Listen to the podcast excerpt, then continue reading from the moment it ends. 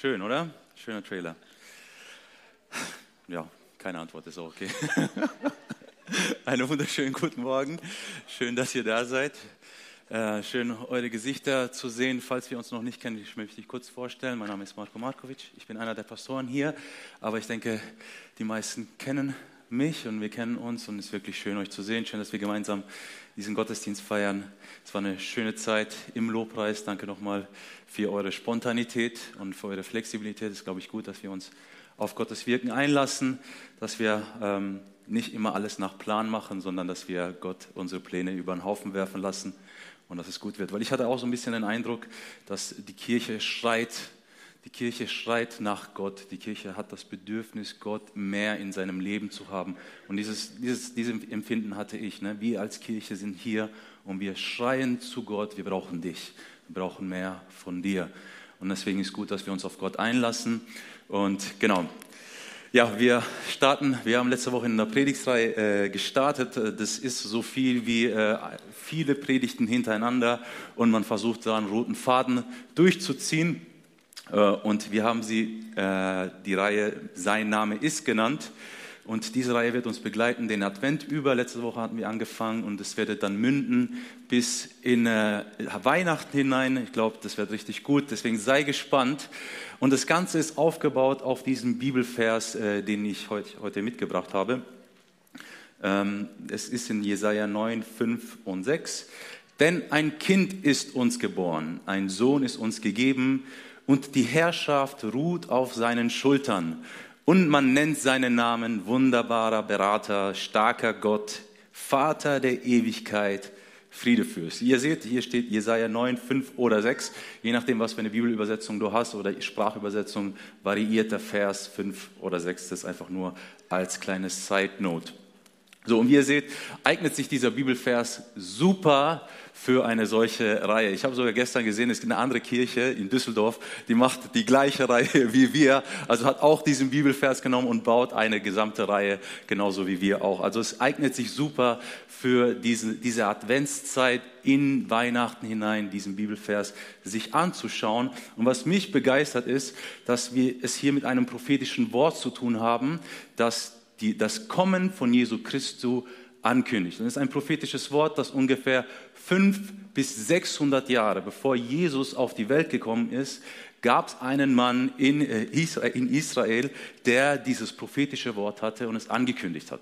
Und ich finde es ziemlich faszinierend, dass so fünf bis 600 Jahre vorher jemand ankündigt, dass der Messias kommen wird.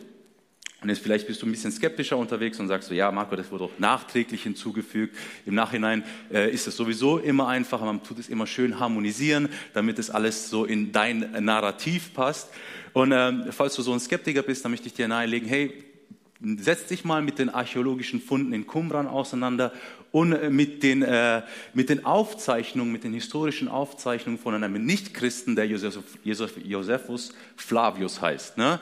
Und wenn du dich damit auseinandersetzt, dann wirst du merken, okay, das sind Menschen, die jetzt keine Christen sind, und die bestätigen aber diese Datierungen der einzelnen des, des Briefs des Jesajas und dass Jesus Christus äh, auf die Welt gekommen ist und Wunder getan hat. Ne? Und das heißt für mich, umso, umso begeisterter bin ich, dass wir hier mit der Bibel, meine Bibel ist auf dem, Tisch, äh, auf dem Stuhl, egal, dass wir in der Bibel etwas haben, das mehr ist als irgendwie ein Geschichtsbuch. Die Bibel ist mehr als irgendwie eine Ansammlung von Erzählungen von Menschen, die sich etwas Tolles ausgedacht haben. Die Bibel ist Gottes Wort, das Wirklichkeit wird von Jahrzehnt zu Jahrzehnt, von, äh, von Generation zu Generation. Und wir haben das im Nachhinein gesehen und wir werden es sehen, dass das, was in diesem Buch steht, Wirklichkeit wird. Und es begeistert mich. Ich weiß nicht, wie es dir so geht, aber mich begeistert es, dass wir dieses Buch haben, dass wir das für, für uns in Anspruch nehmen können und dass wir dieses Buch in unser Leben integrieren können. Dass Gottes Wirklichkeit, dass Gottes Wort unser Leben verändern kann. Und ihr seht, ich möchte euch so ein bisschen auch begeistern. Nehmt das Wort Gottes mit in euer Leben. Lasst das Wort Gottes euer Leben füllen. Lasst das Wort Gottes euer Leben begleiten und, wie das Wort Gottes selbst sagt, transformieren. Nicht aus Zwang, nicht aus Druck, sondern in einer Beziehung heraus mit Gott, dass wir ihm immer ähnlicher werden. Ich nehme immer ganz gerne so ein Beispiel, das hat gar nichts mit dem zu tun, aber kennt ihr Leute, die haben so einen Hund, so einen kleinen Hund, ne? und mit einer Zeit kommt es mir immer so vor, ich habe diese Beobachtung gemacht, vielleicht machst du die auch. Irgendwann mal äh, ähneln sich der Hund und der Besitzer immer mehr. Habt ihr auch so eine Beobachtung gemacht? Also in diesem Sinne, ne? also nicht, dass wir jetzt der Hund sind oder, der, oder Gott der Hund, sondern so eine Beziehung und Miteinander bringt uns näher und verändert uns. Und das möchte ich dir nahelegen. Hey, wir haben ein so kraftvolles Wort, das Wort Gottes. Äh, lass es nicht einfach nur in deinem Handy als App oder zu Hause irgendwie in der Schublade, sondern mach davon Nutzen und lass dein, dein Leben davon verändern. Ne? Also wir haben einfach dieses faszinierende Wort, das mich immer mehr fasziniert. Und genau, mein Thema heute ist starker Gott. Das wird hinter mir eingeblendet. Und bevor ich loslege, möchte ich kurz beten, weil ich brauche auch Gott und ihr müsst mir zuhören, deswegen braucht ihr Gott auch. Ähm, Vater, wir kommen vor dir. Wir danken dir, dass wir eine so starke Zeit hatten mit dir in deiner Gegenwart. Und äh, wir nehmen jetzt auch diese Zeit und wir legen sie einfach in deine Hände. Und wir bitten dich um deine Hilfe. Wir bitten dich um deine Hilfe. Wir bitten dich äh, um deinen Segen. Wir bitten dich äh, um dein Wirken auch über das hinaus, was gesagt wird, dass du in Gedanken wirkst, dass du Emotionen ansprichst, dass du eben das tust, was nur du tun kannst. Und wir stellen uns hier zur Verfügung, um das zu tun, was du tun möchtest. Und wenn du mit mir einverstanden bist, dann äh, sag mit mir gemeinsam Amen. Amen. Genau, starker Gott, das ist so mein Thema. Und ich habe mich so ein bisschen gefragt, beziehungsweise ja, als ich meinen Vater, meinem Vater telefoniert hat, äh, hat er mich gefragt, ja, du predigst doch am Sonntag, was ist dein Thema? Und er so stark und ich so starker Gott. Und er so, gibt es überhaupt so etwas wie einen schwachen Gott? Ne? Also mein Vater ist so der typische klassische Dad, der dann immer so, gibt es sowas wie überhaupt einen schwachen Gott? Und jetzt mal abgesehen davon von so einem christlichen Glauben, ist die Frage jetzt ehrlich gesagt gar nicht so dumm, ne? weil wer würde sich, wenn er sich äh, einen Gott ausdenken würde, einen schwachen Gott ausdenken? Wer würde sowas tun? So, wer würde auf die Idee kommen, ah, ich, ich überlege mir jetzt so eine Gottheit und diese Gottheit ist schwach. Ne? Also es ist überhaupt ist nicht so ja, es ergibt keinen Sinn. Ne? Und äh, man tut es ja auch nicht so aus poetischen Gründen, jemanden starken Gott zu nennen, einfach nur, weil es schön klingt. Also ist ein bisschen was dahinter. Und umso wichtiger ist die Frage, warum finden wir in der Bibel diese Bezeichnung starker Gott? Äh, warum wird hier bei der Ankündigung von Messias diese Eigenschaft erwähnt? Wieso war das so wichtig? Und was möchte man damit ausdrücken? Und jetzt schauen wir uns nochmal die Bibelverse an. Ich habe so ein bisschen äh, markiert für euch. Denn ein Kind ist uns geboren, ein Sohn ist uns gegeben und die Herrschaft ruht auf seinen Schultern. Man nennt, äh, und man nennt seinen Namen wunderbarer Berater, starker Gott, Vater der Ewigkeit, Friedefürst. Also wie ihr seht, ich habe euch drei Stellen so ein bisschen markiert. Und ähm, ohne jetzt, dass man den hebräischen Urtext sich anschauen, müssen wir jetzt sehr, ganz schnell deutlich, dass wir es mit einer eben Vorhersage zu tun haben, die eben auf die Geburt von Jesu Christus hindeutet. Und interessant wird, wenn wir ein bisschen weiter vorne schauen, äh, in ein weiteres Kapitel, in Kapitel 7, Vers 14, lesen wir Folgendes.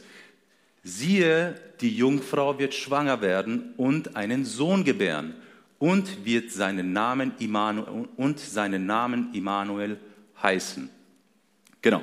Also es entsteht ein Bezug, also Jesaja macht einen Bezug zu einer Prophetie, die er schon vorher gemacht hat und äh, schreibt es so zusammen. Und im Grunde genommen möchte er, es, möchte er hier dasselbe aus, ausdrücken, auch weil der Aufbau der, Aufbau der einzelnen Verse derselbe ist. Beide Bibelverse sprechen von einem Kind, das kommen wird. Und ein Kind, das anders ist. Ein Kind, das durch eine Jungfrau geboren wird. Ein Kind, das die Herrschaft schultern wird. Und, wir, und, dieses Kind wird einen besonderen Namen bekommen. Und diese besonderen Namen, nicht nur einen, diese besonderen Namen werden einen Bezug zu Gott herstellen. Also lesen wir von einer Namensgebung, könnten wir meinen. Wir lesen hier, dass, äh, oder wir könnten meinen, dass Leute dieses Kind sehen werden, um ihm einen Ruf zu geben. Also etwas, was extern passiert. Man nennt ihn, lesen wir. Er wird heißen. Und wer mich kennt, der weiß, dass ich äh, mindestens einmal in den Urtext schauen möchte, weil ich liebe es, so ein bisschen äh, in die Bibel zu graben, weil äh, wir kennen das vielleicht ein bisschen mehr oder weniger, wenn du zwei Sprachen sprichst, dann geht oft vieles lost in translation. Bei der Übersetzung geht etwas verloren. Und äh, das merkt man ganz oft, wenn man solche Sprichwörter anfängt zu übersetzen aus deiner Herkunftsland. Ne? In deiner Sprache ergibt es so viel Sinn und es klingt so poetisch und es klingt super und es, ist einfach so, wow, ja, dieses Sprichwort ist toll. Und wenn du es dann in eine andere Sprache übersetzt, ne, passiert mir ganz oft, wenn ich vom Italienischen aufs Deutsche übersetze, dann klingt es immer so, ja, Berge, Schnee, Fahrrad. Und die Leute gucken mich genauso an wie ihr jetzt. Ne? So. Es ergibt keinen Sinn. Ne? Also vieles geht lost in äh, Translation. Aber ich glaube, da ist eine Bedeutung dahinter, die wir gemeinsam entdecken können. Und wie gesagt, ohne jetzt ganz tief in diesen Text einzugehen, äh, kann man eben diese, diese Stelle, äh, die er meint, so, okay, das ist eine externe Bezeichnung, die dieses Kind bekommt, auch nochmal anders übersetzen. Ne? Man kann das sein Name ist, in mit zum Ausdruck bringen übersetzen. Ich weiß nicht, ob das auch als Slide euch äh, mitgebracht habe. Normalerweise schon. Also aus sein Name ist oder sein Name wird sein oder man wird ihn nennen, wird zum Ausdruck bringen. In unserem Fall ist es, ein Kind ist uns geboren. Es bringt zum Ausdruck, Gott ist stark. Es bringt zum Ausdruck, Gott ist stark. Und für mich verändert sich die ganze Stoßrichtung. Es ist nicht etwas, was von extern dem Kind aufgetragen wurde, sondern etwas, das das Kind in sich trägt und nach außen hin strahlt. Etwas zum Ausdruck bringen ist etwas, das in dem Kind wohnt und nach außen hin strahlt. Also das Kind wird nicht nur so genannt werden, das Kind, das kind ist der Beweis dafür, dass Gott stark ist. Menschen werden nicht, über das kind, nur, nicht nur über das Kind sagen, Gott ist stark, sondern das Kind beweist, Gott ist stark. Und in diesem Zusammenhang, vor allen Dingen in diesem ganz alttestamentlichen Zusammenhang, und das fasziniert mich auch, haben wir hier es mit einem Fingerdeut ne, zu tun, der Jesus als Gott bezeichnet. Wir haben hier einen alttestamentlichen Beweis, der darauf hinweist, okay, dieser Mensch, der kommen wird, Jesus Christus ist Gott selbst. Und das fasziniert mich so. Wir haben sogar schon im Alten Testament äh, ja eben Hinweise dafür, dass Jesus Christus nicht nur ein toller Mensch war, ein toller Mann war, sondern Gott selbst. Findet ihr nicht so spannend? Okay. ich schon, aber okay. Ähm, ja. Wir haben also gesehen, dass die Bibel uns erklärt, dass Jesus Christus Gott ist und dass Jesus Christus, äh, dass, Gott in Jesus Christus ähm, ja seine Stärke zum Ausdruck bringt. Und wenn wir Menschen eben an Gott denken und an Gottes Stärke denken, dann denken wir wahrscheinlich an Wunder, dann denken wir an Heilungen, dann denken wir an übernatürliches Wirken, dann denken wir an übermenschliches Wirken, dann denken wir zum Beispiel an Versorgungswunder, dann denken wir an Wiederherstellung von zerstörten Beziehungen, dann denken wir an Trost, dann denken wir eben an, an, an, an Freiheit von Süchten, dass Gott uns befreit von Süchten, die uns gefangen halten oder Bindungen oder Dinge, die eben ungesund sind, dass Gott eben diese Ketten sprengt. Eben all diese Dinge, die ein starker Gott so tut. Und in der Bibel lesen wir auch, dass Jesus Christus selbst diese Dinge getan hat. Er ist durch Jerusalem, durch damals Israel gewandert und hat Menschen befreit, hat Menschen geheilt, hat eben Gottes Stärke zum Ausdruck gebracht. Und ich finde es immer ziemlich interessant, so eine Frage in der Kirche zu stellen, weil wir in der Kirche wir glauben nicht nur, dass es eine, wir denken nicht nur, dass es eine Theorie ist, wir wissen, dass es eine Realität ist, dass Gott stark ist, dass Gott Wunder tut, dass Gott Menschen wiederherstellt, dass Gott Menschen von Sünde und Bindungen befreit. Und für alle diese Skeptiker möchte ich hier eine Frage stellen. Wer von uns hier hat schon mal ein solches Wunder erlebt, dass Gott ihn geheilt hat, dass Gott ihn versorgt hat? Dann heb doch mal kurz deine Hand. Ich glaube, das ist ein super Zeugnis für Menschen, die eben noch nicht, halt noch deine Hand kurz oben, für Menschen, die das eben noch nicht erlebt haben. Gott wirkt noch heute, Gott tut noch Wunder. Gott ist immer noch derselbe. Jesus Christus ist stark. Und bevor ich hier weitergehe, möchte ich kurz wirklich ähm, wir diese Zeit nehmen, falls du wirklich dieses, äh, dich nach Gott ausstreckst und du brauchst Versorgung. Und es war so ein bisschen äh, auch ähm, so den Schrei, den ich irgendwie rausgehört habe vorhin. Du guckst auf dein Konto und du hast Angst, du hast wirklich Panik. Ne? Und ich möchte wirklich mir kurz Zeit nehmen und dass wir als Kirche uns eins machen und nicht nur für dich beten, sondern dass Gott uns die Augen öffnet von Menschen, die wirklich Angst haben. Und wenn jeder zwei Euro irgendwie zusammenlegt und diese Person geben kann, äh, ist auch eine Hilfe getan. Es ist nur ein Beispiel. Ne? Es muss nicht irgendwie viel sein. Vielleicht öffnet uns Gott die Augen und wir können jemandem etwas, geben, was wir in unserem Reichtum haben, um ein Versorgungswunder für diese Person zu sein. Deswegen lasst uns doch kurz die Augen schließen und dafür beten. Herr Jesus Christus, ich möchte wirklich beten für die Leute, die Angst haben, wenn sie auf ihr Konto schauen. Die einfach nicht mehr wissen, was sie tun sollen, die wirklich ja, überfordert sind von dieser ganzen Situation, die nicht faul sind, sondern die arbeiten und trotzdem nicht ans Ende des Monats kommen. Und ich möchte beten, heiliger Vater, dass du uns als Kirche die Augen öffnest für Menschen in solchen Situationen. Herr, du hast uns gesegnet mit so vielen Reichtümern und wir haben es kostenlos empfangen kostenlos möchten wir weitergeben. Und deswegen möchten wir dich bitten, öffne du unsere Augen und lass uns wirklich in Aktion treten, so wie du zum Ausdruck gebracht hast, dass Gott stark ist. So möchten wir auch als Kirche weiterhin zum Ausdruck bringen. Gott ist unter uns, Gott ist stark und Gott wirkt. Und besonders dich möchte ich segnen, falls du Ängste hast, dass Gott dich segnet mit Frieden, mit Zuversicht und mit einem Versorgungswunder. Und wir haben gebetet im Namen des Vaters, des Sohnes und des Heiligen Geistes. Amen. Ja, genau.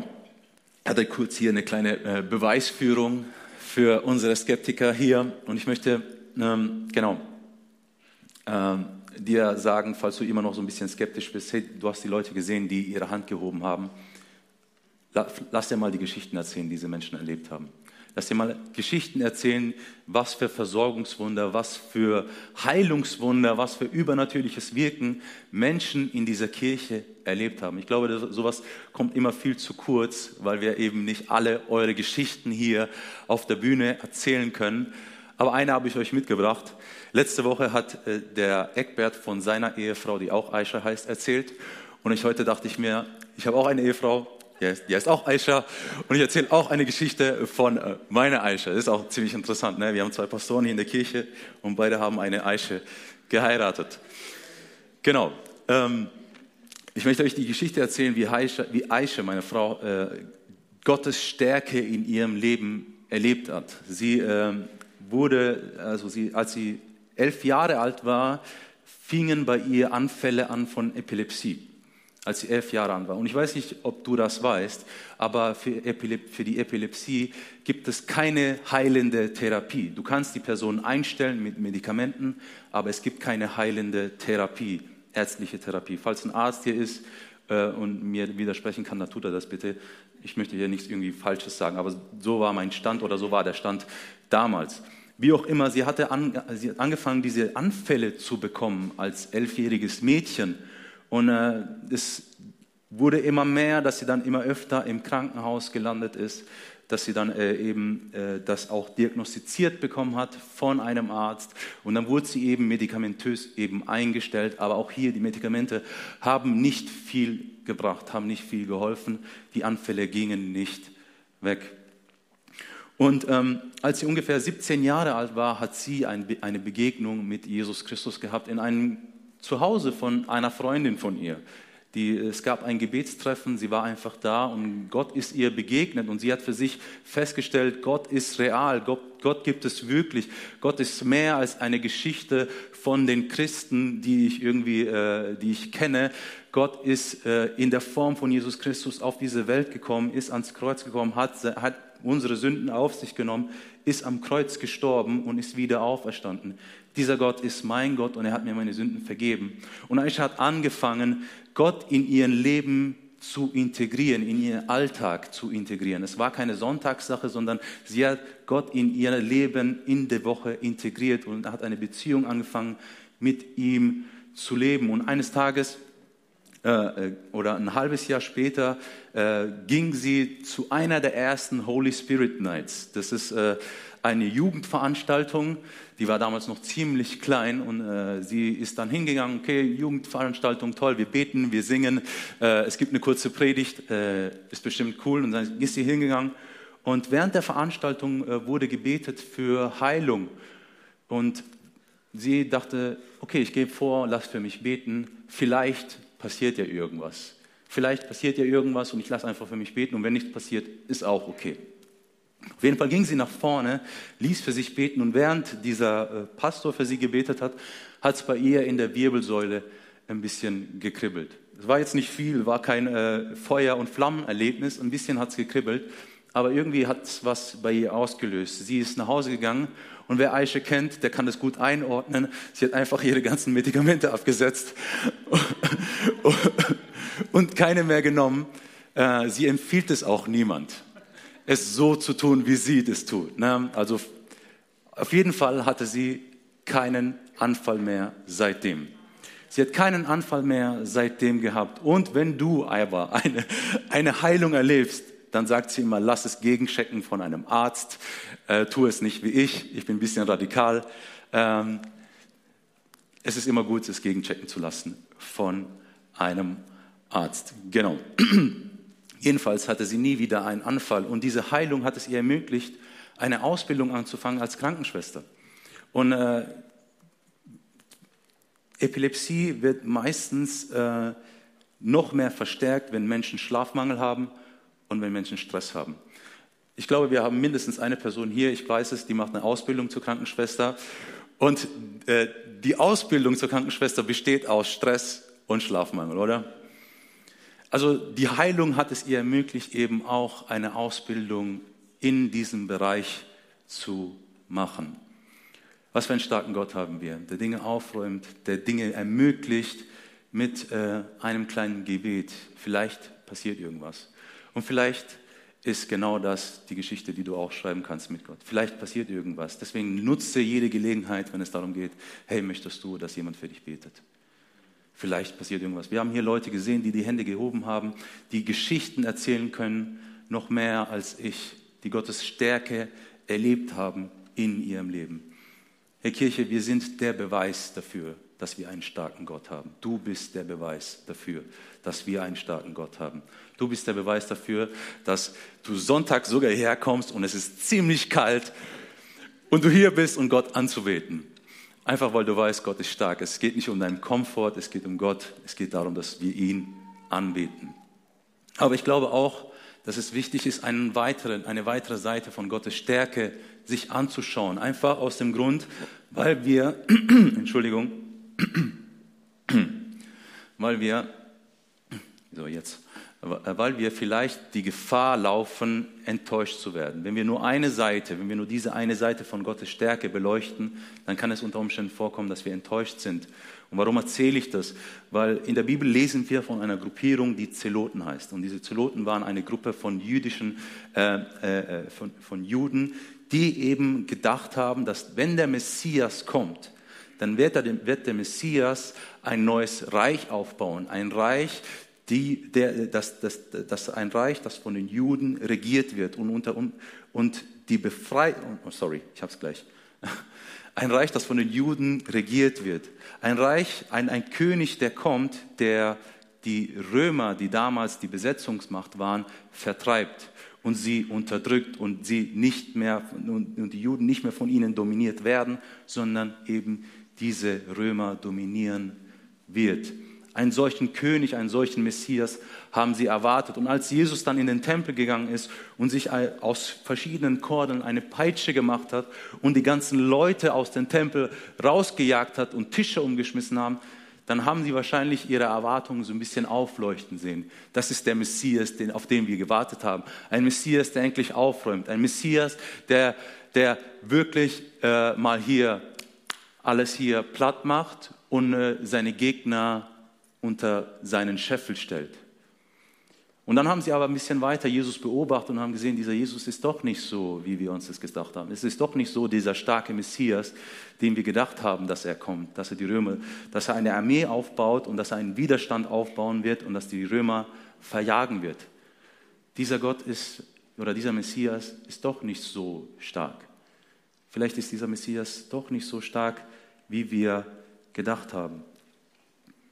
Und mal abgesehen davon, welcher, welcher Messias tut eigentlich so, oder welcher starke Gott macht sich eigentlich auf den Weg, den Jesus getan hat. Und vielleicht denkst du auch, okay, die Leute erzählen hier immer von einem starken Gott, aber so stark ist er gar nicht, weil wenn ich mir seine Geschichte anschaue, welcher Gott kommt an Weihnachten auf die Erde, gibt sich in seine eigene Schöpfung und macht sich so schwach und macht sich abhängig von einer Frau und wird von ihr genährt, wird von ihr gewaschen, wird von ihr erzogen und durchlebt ein ganz normales Leben, bis er ungefähr 33 Jahre alt ist und ist nicht verheiratet. Ich meine, zu seiner damaligen Zeit 33 Jahre und nicht verheiratet. Was glaubt ihr, was für eine Gerüchteküche über ihn da äh, entstanden ist? 33, nicht verheiratet. Was ist mit dem los? Was ist los mit dem? So, der ist die ganze Zeit nur bei seiner Mama zu Hause. So, was ist das für ein starker Gott, ne? wenn Leute sich das mal so objektiv betrachten? Betrachten. Und dann kommt er, okay, da macht er ein paar Wunder, erzählt ein bisschen ein paar tolle Geschichten, ist ein moralischer Prediger und dann am Ende des Tages stirbt er dann doch am Kreuz. Was ist das eigentlich für ein starker Gott, den wir da haben? Ja, wenn man das so betrachtet. Das ist doch gar nicht stark, es ist eher schwach. Ein Mensch, der, ein Gott, der sich schwach macht, der ein Baby wird, der abhängig wird von seiner Mutter. Und wir feiern das jedes Jahr. Ne? Was ist das für eine Stärke? Und zusätzlich feiern wir auch noch, dass dieser Mensch gestorben ist an einem Kreuz. Und das, was ihn umgebracht hat, ist unser Zeichen, das wir immer hochhalten. Das Kreuz. Ist schon ein bisschen komisch, ne? Starker Gott. Und ich möchte aber genau diese Punkte aufgreifen und sagen, das sind die Punkte, wo ich glaube, dass wir Gottes Stärke am meisten sehen. Ich glaube, das sind die Punkte, wo wir sehen, dass Gott stark ist. Denn in diesen Momenten, wo Jesus sich in die Hände seiner Schöpfung gegeben hat, in die Hände seiner gefallenen Schöpfung gegeben hat, gab es einen Feind, der versucht hat, ihn umzubringen, Herodes. Herodes hat versucht, ihn umzubringen, weil der Satan, der dahinter stand, wusste ganz genau, dass dieser Gott auf diese Welt gekommen ist, um Dinge aufzuräumen, die er in seiner Herrschaft hatte. Und er hat versucht, ihn umzubringen und er hat es nicht geschafft. Wir kennen wahrscheinlich die Geschichte rund um Herodes. Und noch mehr, als der Satan dann gesehen hat, okay, dieser Jesus wird gekreuzigt, er wird angespuckt. Die ganze Bösartigkeit, den ganzen Hass der Menschheit hat der Satan geschafft, gegen Jesus äh, aufzuwiegeln und gegen Jesus zu richten. Und als er dann gedacht hat, dieser Jesus, endlich habe ich ihn geschafft zu besiegen, diesen Gott, diesen starken Gott, ich habe triumphiert, hat Gott ihm gezeigt, nee, hast du nicht. Und was ich damit ausdrücken möchte, ist, in den schwächsten, sogar dann, wenn Jesus menschlich gesprochen die schwächsten Momente hatte, war es nicht ausreichend genug, um dem Feind äh, die Möglichkeit zu geben, ihn zu besiegen. Lass mich nochmal sagen, wir haben einen so starken Gott, sogar dann, wenn er aktiv nichts tun muss, ist es ausreichend genug, um nicht besiegt zu werden von unserem Feind, von dem Herr dieser, dieser Welt, von dem Herrscher dieser Welt, von dem Satan, von dem Bösen, von der Sünde, nicht mal, wenn er nichts tut, aktiv. Es ist nicht ausreichend genug, um ihn besiegen zu können. Einen solch starken Gott haben wir. Und ich möchte euch das jetzt äh, auch nochmal als eine Bibelstelle aufzeigen. Auf diese Weise hat Gott die Herrscher und die Mächte dieser Welt entwaffnet. Er hat sie öffentlich bloßgestellt, indem er durch Jesus Christus am Kreuz über sie triumphiert hat. Jesus hat triumphiert am Kreuz in den schwächsten Momenten, die ein Mensch sich vorstellen kann. Und wisst ihr, ich glaube, wir können ganz schnell in diesen Dualismus verfallen, dass, dass hier äh, Gott und der Teufel irgendwie ein Armdrücken haben und der Stärkste gewinnt. Und das ist aber nicht der Fall. In den schwächsten Momenten von Jesus Christus triumphiert er am Kreuz. Wir haben einen starken Gott. Und unter diesem Licht äh, bekommt der Titel, den Jesus Christus auch hat, ein weiterer Titel, der Löwe und das Lamm, eine ganz neue Bedeutung für mich. Wir haben einen Löwen und als Lamm als König. Im Anfangstrailer haben wir gesehen, der Löwe, starker Gott. Aber wir haben einen so starken Gott, der ein Löwe und ein Lamm ist. Er ist sich seiner Stärke bewusst und trotzdem lässt er sich in eine, zur Schlachtbank führen, wie ein Lamm, das sich nicht wehrt. Wir haben einen Gott, der sich nicht beweisen muss. Wir haben einen Gott, der sich nicht mit seinen Muckis spielen muss. Wir haben einen Gott, der weiß, wer er ist. Und sogar dann, wenn er in den schwächsten Momenten menschlich gesehen gefoltert wird, ist er trotzdem noch stark genug, um die ganze Menschheit zu erlösen. Krass, oder? In den schwächsten Momenten, wo er die ganze Boshaftigkeit, den ganzen Hass, die ganze Sünde, die ganze Last der Menschheit auf sich getragen hat, in diesem schwachen Moment, war er trotzdem stark genug, um die ganze Menschheit zu erlösen. Um der ganzen Menschheit Frieden zu versprechen. Um der ganzen Menschheit Versöhnung mit Gott zu schenken. Um der ganzen Menschheit und alle, die an ihn glauben, ewiges Leben zu schenken. Was für einen starken Gott haben wir in Jesus Christus.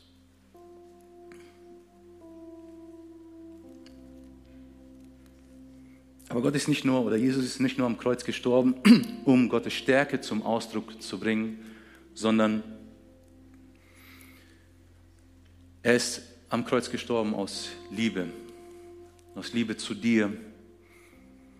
Die Liebe hat am Kreuz triumphiert. Das singen wir so oft. Die Liebe hat am Kreuz triumphiert. Und Jesus spricht vor seiner Kreuzigung zu seinen Jüngern, zu seinen zwölf Buddies und sagt, jetzt wird der Menschensohn verherrlicht.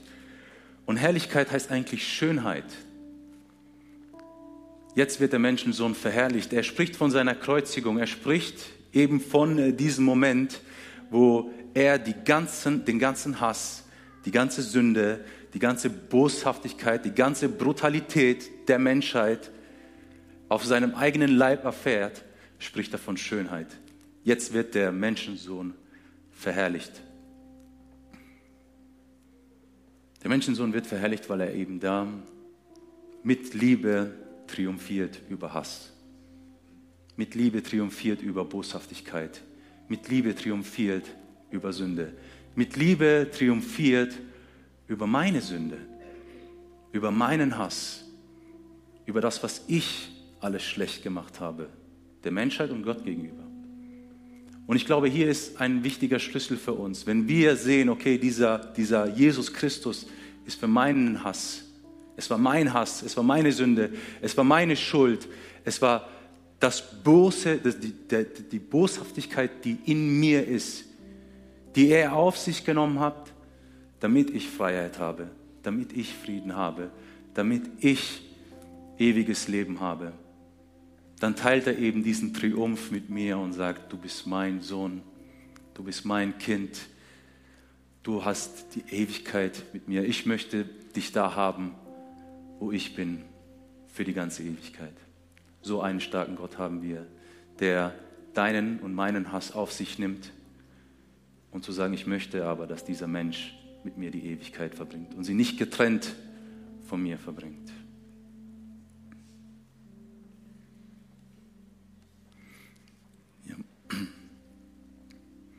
Und es kann sein, dass wenn du an die Ewigkeit denkst oder du bist, bist vielleicht ein bisschen älter und du denkst an das Leben nach dem Tod, dass eine Angst kommt, dass eine Angst in dir schlummert, die hochkommt, und äh, du irgendwie das Empfinden hast, okay, was passiert nach dem Tod? Ich, ich, ich weiß es nicht. Ich habe Befürchtungen, dass es nicht gut wird. Es wird nicht gut enden. Und ich meine jetzt nicht, dass du Angst davor hast, wie du stirbst, weil das ist nochmal eine ganz andere Geschichte, sondern Angst davor, dass du stirbst. Und Jesus hat gesagt, jeder, der an mich glaubt, der wird nicht sterben, sondern der wird ewiges Leben erfahren. Jesus möchte dir die Angst vor dem Tod nehmen und möchte dir Freude geben, möchte dir Zuversicht geben, möchte dir Hoffnung geben, dass es ein Leben nach dem Tod gibt. Möchte dir sagen, hey, ich möchte, dass du die Ewigkeit mit mir verbringst und nicht getrennt von mir.